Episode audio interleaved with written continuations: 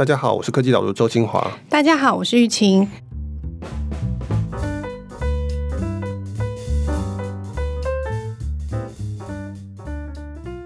Michael，你有在健身吗？我有在感冒，哦、辛苦了。今天身体状况比较差，所以显然我很需要健身才对。我其实是有在健身啦。我有健身教练，我一直在想要跟我的健身教练聊这些关于新科技的健身相关的这些东西。嗯，我们今天会讨论这些。对，我想讨论，但我觉得我健身教练好像都没有什么感觉，他不知道为什么，他就觉得我是一个。瘦弱的中年大叔这样子，在跟他讲一些很奇怪的事情。他不知道那种众多的粉丝，他们可能还是比较习惯在教学啊，然后那个一对一的这个过程上面。不过我们今天讨论就比较不是这一块。对，我们今天等下会讨论到一些以 Apple Watch 为主的健身的东西，因为今天的主题就是上礼拜苹果的发表会，九月发表会，那它基本上是只发表 Apple Watch 跟 iPad。iPhone 的话，显然是要到十月才会出现。哦，这么快吗？十月就会出现了？传言是这样了，传言是说十月会出现 iPhone。Oh. 好，然后，但是我们有一个很重要的部分，就是我们今天还是有赞助商哦。今天赞助商一样是我们人工智慧领先全球的 NVIDIA。刚好，其实 NVIDIA 这个礼拜也出了一个非常大的新闻，你在科技导读也有分析，对不对？对，就是 NVIDIA 它用四百亿美金并购了 ARM。那这个新闻我有在电子报里面另外去谈，这是晶片业史上最大的一个并购案。但我现在怀疑这个纯粹是黄仁勋为了要推他这个 GTC 大会 而做的行销活动。这个局部的也太大，好大一盘棋。对，所以我们也要配合他这样子。所以再一次的跟大家介绍，就是说 NVIDIA 它接下来十月五号到九号有一个这个 GTC 的全球线上大会。我现在更有兴趣去听黄仁勋的他这个 keynote 的演讲了。对他们这个大会第一场是他的 keynote。对，就是显然这个是一个非常有。雄心壮志的一个，现在是等于是横跨晶片业，然后也进入这个 data center 这些有很大的抱负的一个公司，所以我很有兴趣知道他们接下来会发生什么事情。大家可以在 GTC 的这个线上大会，我想应该可以听到第一手的一些消息。嗯哼，我们今天蛮重要的一个讯息就是说，他们这个 GTC 大会目前是有早鸟优惠的，早鸟优惠到九月二十五号，价格是四十九美金。那如果你用优惠码 NVCHCHOW 的话，还可以再折抵十美金。然后我们有在节目介绍。要放他们这个 GTC 大会的注册链接，欢迎大家就是直接从那边连过去就可以报名了。对，那你会先建立一个这个 NVIDIA 的账号，然后接下来再去里面选择说你要参加这个线上大会。先注册一个账号，然后再报名这个大会，这样。对，因为他注册这账号还有其他用处啦，就是不一定是参加这个东西。嗯哼。既然黄仁勋花了四百亿美金要行销这个 GTC 大会，我觉得应该是非常值得期待的一个活动。好，那我们就回到今天的正题，苹果的新品发表会，这次的重点都是 Apple Watch 跟 iPad 两个硬体的部分，对不对？对，今天我觉得重点其实是 Apple Watch 了，iPad 也有出一些新的东西呢。但是因为 Apple Watch 跟 iPad 这两个产品都是苹果很强的产品，已经打遍天下了，领先很多的一个产品线，所以我觉得整体来说就是一种稳健中求继续拉开差距的那种感觉。特别是 Apple Watch Series 六，当然大家大概最吸睛的是那个血氧仪的这个功能 Oximeter。就说你带着就可以测量你的血氧值，我也不知道台湾会不会进这个功能，就是嗯，因为我记得 Apple Watch 第五代好像就有也是一个一个测心跳方面的功能，是不是？好像也还没开放的样子。就 ECG 嘛，就是那个心电心率，所以本来就有脉搏的，脉搏就是频率。那但是心电图就是基本上是看它的这个形状，就是你的心脏是怎么跑的。那这个好像台湾过去还没有开放，因为你要走医疗的这个审核的一个流程。你可以看到他在这个发表会里面很用力的去暗示说，这个是跟新冠状病毒是一个很有用的东西，但他又不能讲出来，对不对？所以他就一直在讲说这个什么近来非常受瞩目的这个肺功能的这些东西，然后强调说是跟血氧仪是很有用的。事实上是很有用啊，像我们这种做家长的，大概就会因为我们家小朋友曾经有过气喘，我们家本来就有血氧仪哦。那我很清楚说这个东西或者心率图，如果家里有长辈的话，你大概也很清楚说心率图它的用途。的确是有提升我个人说想要买这个东西的，或是至少是买给家人的这个动力。我有一直在想说，哎，要不要请我爸妈去买 Apple Watch？其中有一个，还有一个就是摔倒的这个 SOS。如果有人摔倒了，他会去发简讯给紧急通知的联络人，或是说去求救这样子。所以家里有长辈，大概也会知道这个东西的重要性。可是他们就一方面就是因为那个充电还是太麻烦了，就是每一天要充电，然后我也不知道他们是不是喜欢再多一个三 C 装置这样，所以就一直不了了之。嗯，那你现在又多了一个血氧仪，就觉得哦，好像更有道理这样。就是儿子女儿，爸爸妈妈觉得很重要这样，但是要佩戴的人他就是。不会马上感觉到，而且它这个 Apple Watch 还有一个新功能，就是也不一定要 iPhone，好像家长就你刚刚讲的，是他们可以买了以后，然后在自己的手机上面配对，可以给家长还有小孩使用。这样，我自己是觉得，如果我是那个小孩，我是有点 觉得有点可怕，就是好像有一个东西一直在我身上，然后随时会送讯息给我的爸妈这样子。对，你刚刚讲这是一个软体性的功能，那另外它也做了 Apple Watch 的 SE，那 SE 就是一个比较便宜的版本，你可以从它的发表会看得出来，这个就是要推小朋友的。就是说，苹果这一方面是真的是非常厉害啦，各方面都要打击到，对不对？就是用各种理由说服家长说：“哎，你看你的小孩这样子，你就知道他在哪里，你可以追踪他的那个位置。比如到学校，他会自动发一个通知，你可以限定说他只能用哪些 App，或者打电话给谁。这种全家使用的行销策略，我觉得苹果在这方面是算是炉火纯青了。”让我们这些家长以及儿女有一种钱快要留不住的感觉，就是觉得应该是蛮有帮助的，可以帮你分担一些家长的责任这样子。不过，其实这次大家最瞩目的部分还是它这个有两个软体的产品的推出，第一个就是 Fitness Plus，就是这个健身订阅服务。它是一个 App，上面有很多不一样的课程，有冥想、有瑜伽，然后有核心的训练等等十个种类的样子。我记得你订阅了这个 Fitness Plus 以后，它可以搭配你的 Apple Watch，因为 Apple Watch 会测量我们刚刚提到的，不管是心率啊，或者是血氧，就是各方面身体的这个数值。你使用这个 App，再搭配你 Apple Watch 的硬体的部分，然后就可以更好的去达到你这个健身健康的这个效果。这应该要问你吧？你现在手上就带一个 Apple Watch，你会不会想要用这个 Fitness Plus 的这个功能呢？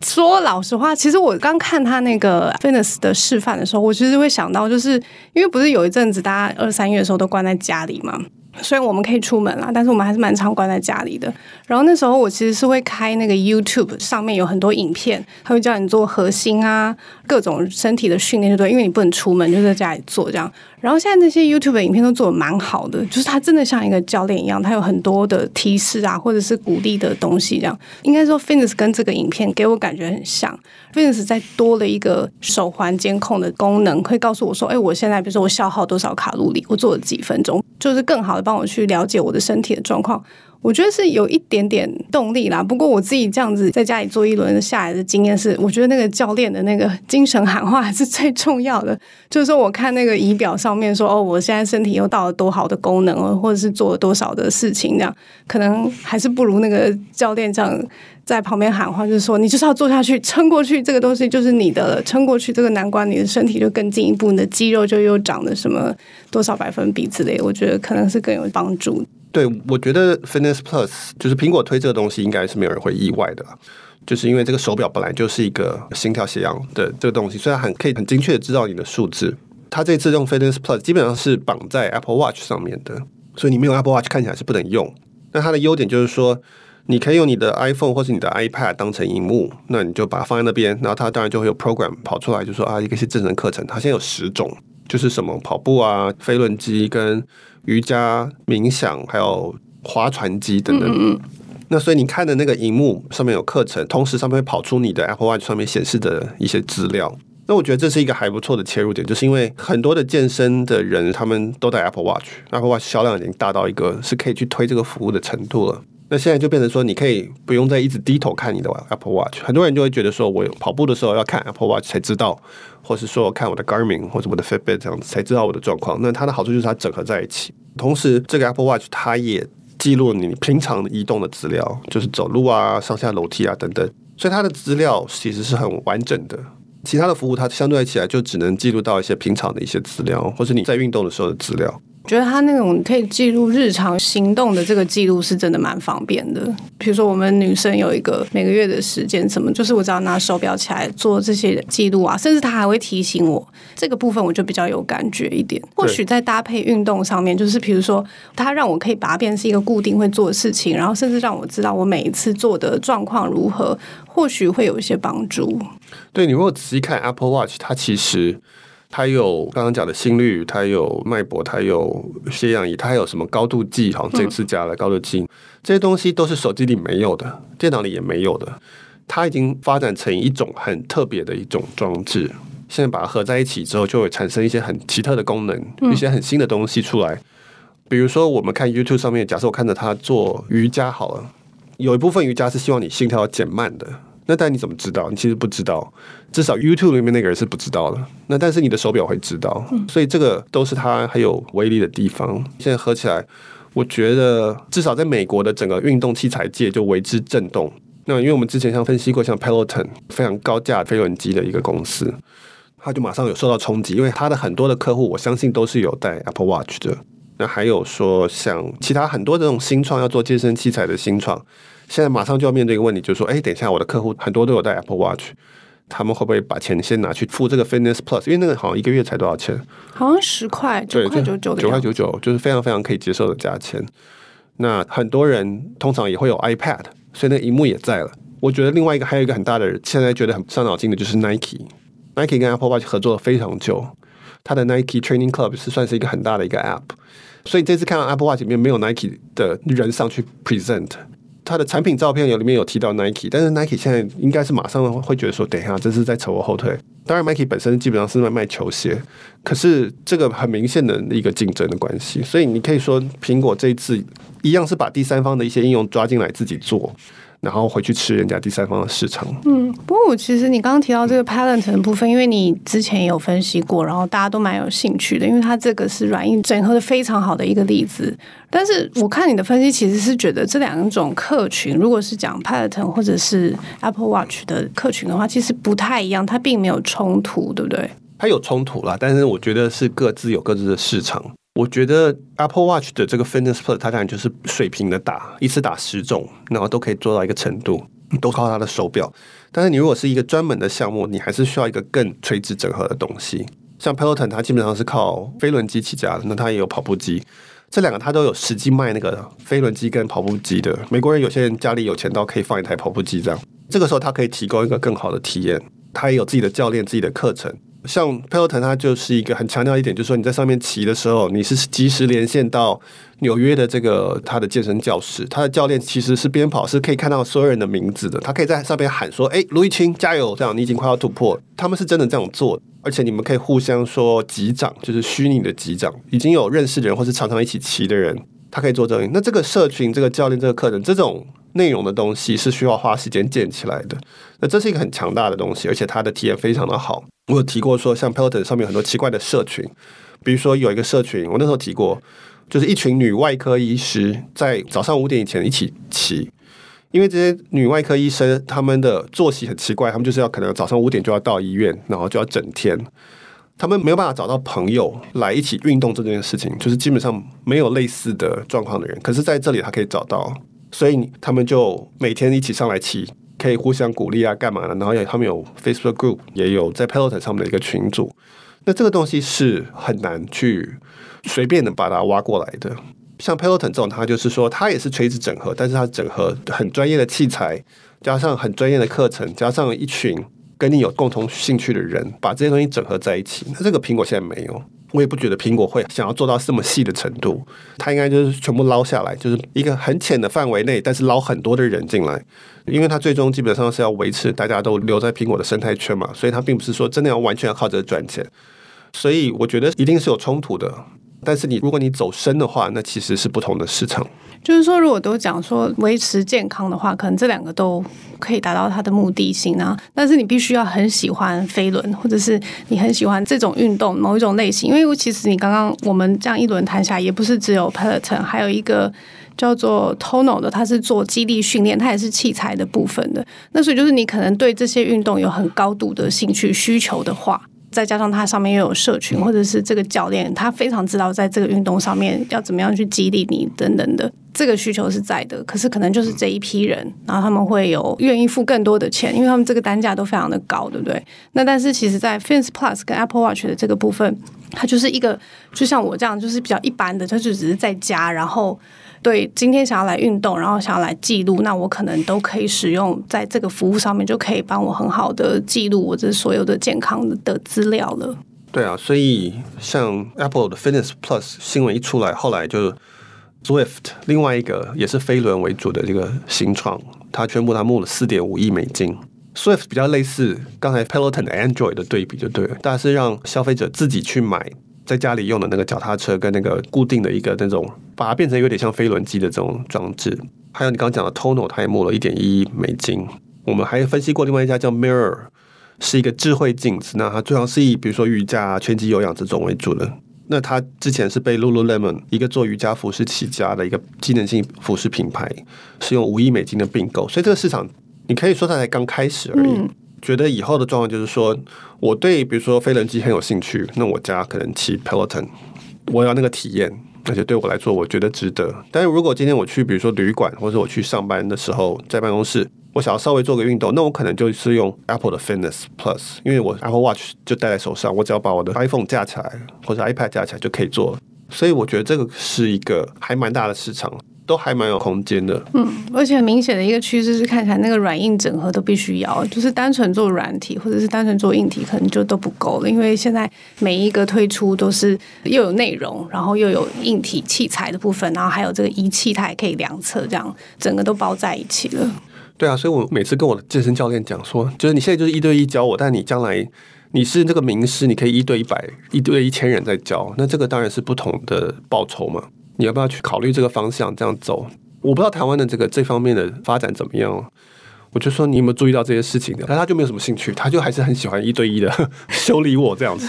对，他可能觉得你先把你这个动作先把我练完吧。对对对对。对，那谈完这个还蛮大的市场以后，其实 Fitness Plus 它也是包在 Apple 的另外一个产品里面，叫做 Apple One，也是大家就是传言了很久，终于在这次的发表会上面提出来的。它是一个 Apple 的订阅服务的捆绑，就是把 App 近几年都一直陆陆续续的推出不同的服务，像是 iCloud 云端储存，然后还有 Apple Music，当然就是音乐服务，Apple TV Plus 就是这个娱乐内容的提供。还有 Apple News 我是没有用过，但是也是这个新闻集合的一个阅读的订阅服务，这样它把它全部都包在一起，然后就是你只要付一个价钱就可以一起同步使用这些订阅的服务。对，所以就像你讲，这个还有一个 Arcade，Apple Arcade 是它的游戏的服务，所以它现在把它全部包起来叫做 Apple One。其实我刚查，台湾其实也有 Apple One 的方案，但是就没有 Fitness Plus，因为 Fitness Plus 还没有上线，然后也没有 News Plus，因为 News Plus 是以媒体为主。那那个通常都有地区性的授权，所以台湾的话就是四个：iCloud、Apple Music、Arcade 跟 Apple TV Plus。所以我在这个文章里面有解释一下，第一次解释到底捆绑这个意思，他把这些通通都捆绑起来，叫做 bundle 起来。为什么要这样做？它其实是有一个道理的。那我在文章上解释了，那如果大家有兴趣的话，可以去看。它在定价上有一个优点，就是说，比如说以台湾的健保为例，好了，台湾的健保其实也是一个很大的一个 bundle，一个捆绑。如果今天我们台湾的医院的每一科都分开来跟大家收钱的话，那结果就是说，只有那些比较大的科才可以营运，比较冷门的科，比如说我也不知道神经外科好了，它基本上是会倒闭的，因为它的需求太少了，或者说它不倒闭，但它收会变得非常非常的贵。因为我在我一生中有一个几率说我可能会用到神经外科没有错，但我不知道几率很小，所以我不会想要为它付钱。那这个时候，呃，因为太少人有这个需求了，所以最后这个科就倒闭。大家都没办法用，所以捆绑的意思就是说，今天健保费是变成每个人每个月都要付一个钱，那这个钱差不多就是主要的大科的这些费用，再加上一点点。可是就是因为这个一点点，而且我们把我们所有人都合并在一起，所以他就可以养这些小的科，变成说我的健保就说，诶，虽然我是多付了一点点钱，没错，但是我万一有一天我出现需要神经外科的服务的时候，或者我需要我也不知道心脏外科的服务的时候，我可以去用这个服务。那就是因为我过去这三四十年来，我一一点一滴交的这些钱全部加起来，使得它可以存活。所以我们看那个有线电视也是一样，第四台，每次我们看到有线电视后面就看到说佛教台啊，什么很奇怪的台。有线电视里面大部分的台其实需求都没有很高，如果单独收费一样都会倒，因为需求真的太低了。但是就是因为你把它跟热门的台，比如说新闻台啊，或是说像电视购物台，基本上不是我们付钱的，是电视购物台付钱给有线电视业者。或是说电影台、卡通台等等，你这种比较大的台跟小的台绑在一起，那大家就觉得说，哎，我再多付一点钱，那我就可能有一个我的小众需求得到满足。那有些人可能他就是喜欢看宗教台，他也得到满足。这样捆绑的这个意义就在于说，把很多人的各式各样的需求集结在一起，最后反而每一个人他可以得到更多选择。那对于提供的那个服务的那个人，他可以赚更多钱。就对有线电视事业者来讲，他赚的钱远多于说我每一台各自卖的这个钱。那所以这个也是 Apple One 的概念，就是说，你如果是苹果用户，你大概会用到 iCloud，你有可能会买 Apple Music，因为它整合的不错。现在你只要再等于多花一点点钱，你就可以使用，比如说 TV Plus，比如说 Arcade。你原本会想说，哎，我不想要单独为这东西付钱。比如说 Arcade，我记得好像是五块钱美金，那你就说，哎，我干嘛为这个付钱？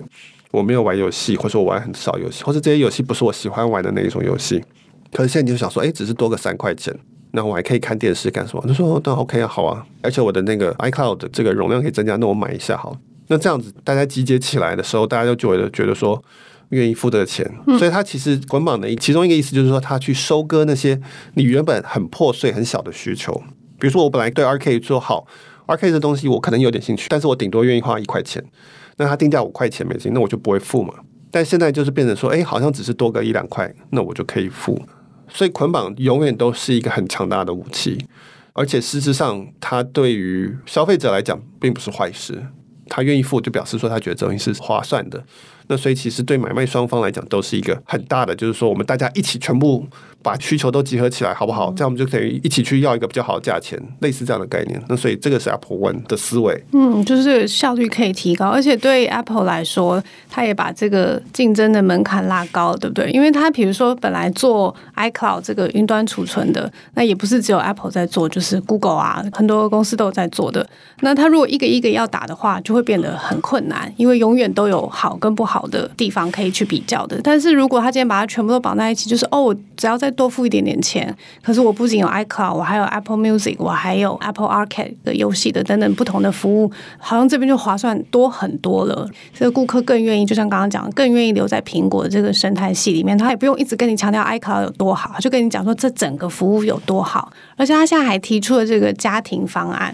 就是说他付一笔钱，然后可以有。好像五还是六个账号共享这样，那我觉得那个家庭方案的这种把所有人都拉在一起的这个拉力是非常强，因为我以前就感受过这样，就是我以前其实是加入一个电信法里面，我后来跟这个主揪没有很好，这样就是有吵架什么，可是我还是继续留在这个电信方案，因为太划算了，然后反正时间到了再说就好了，这样，所以就是还是继续留在。我觉得那个拉力是是在的。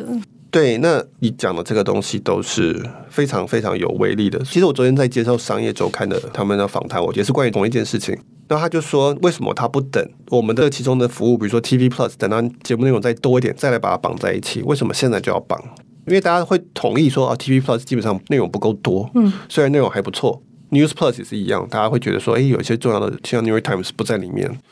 Arcade 大家就说啊，只有一百多个游戏，而且都是那种个人游戏，没有大家很喜欢的那种多人连线游戏。那为什么不等这些东西都养到够大了，再把它绑在一起？那答案就是因为不用绑，不用不需要，它不需要是顶尖的。比如说电视好，假设 Netflix 第一名，它算它十分好了；Disney Plus 我们算它八分好了；TV Plus 你只要做到五分就够了，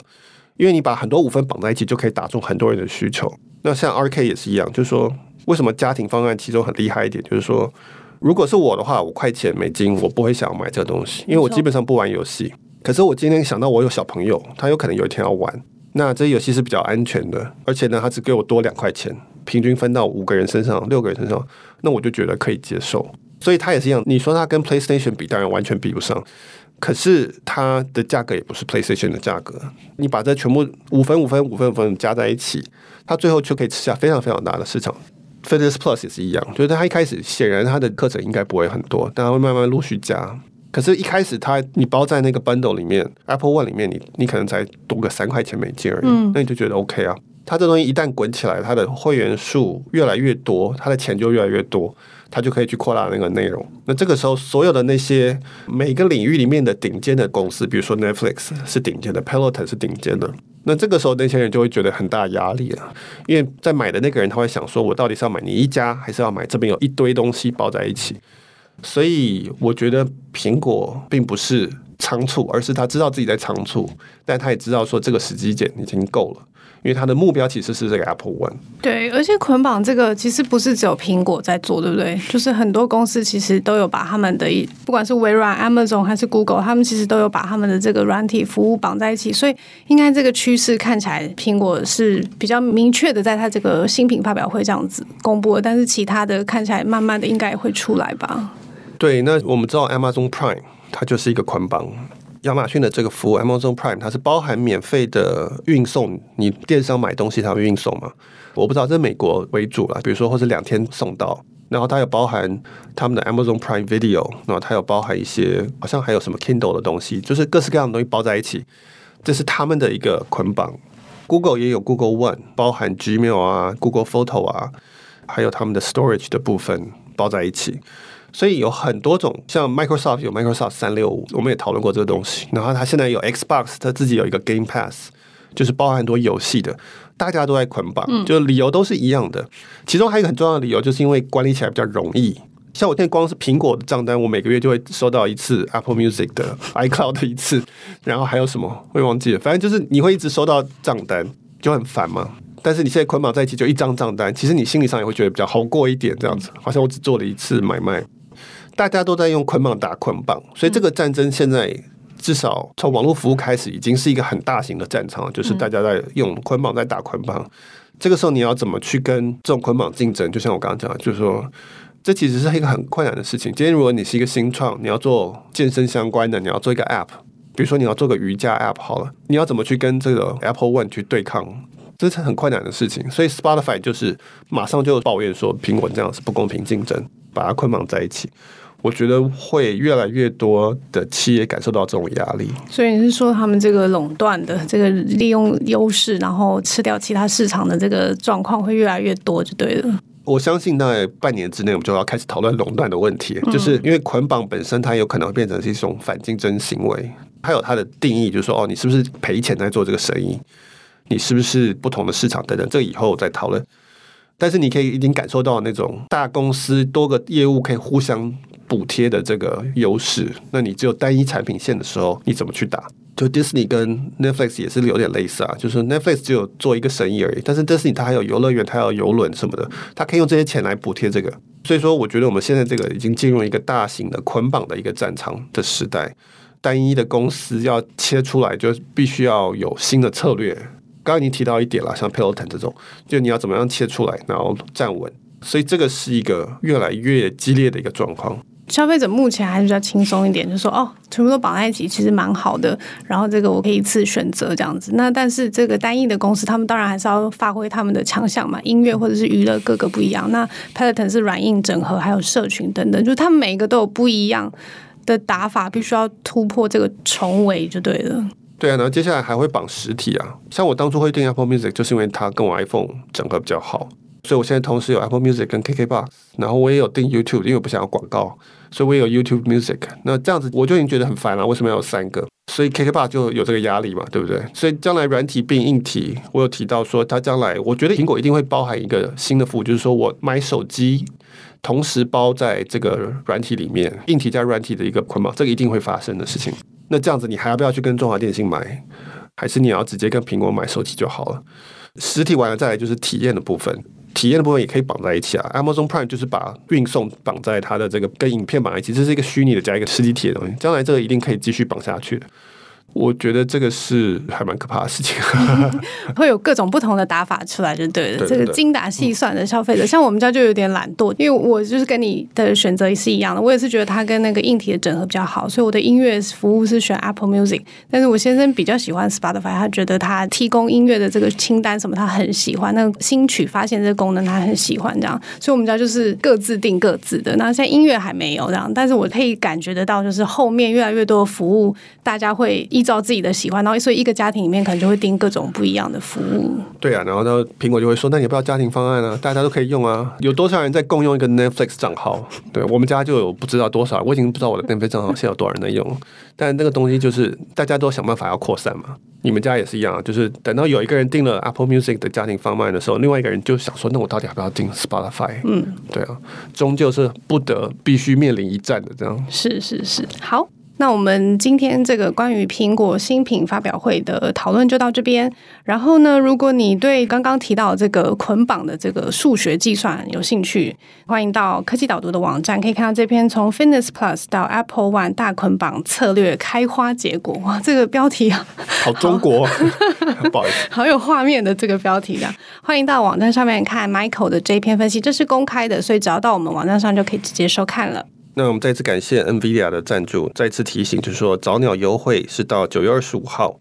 然后呢，如果输入优惠码 NVCHCHOW，可以再折抵十美金。在九月二十五号之前订的话，基本上是三十九块美金。然后呢，学术单位跟政府以及非营利组织可以免费报名。对，那么我们今天讨论就到这边，谢谢，拜拜，拜拜。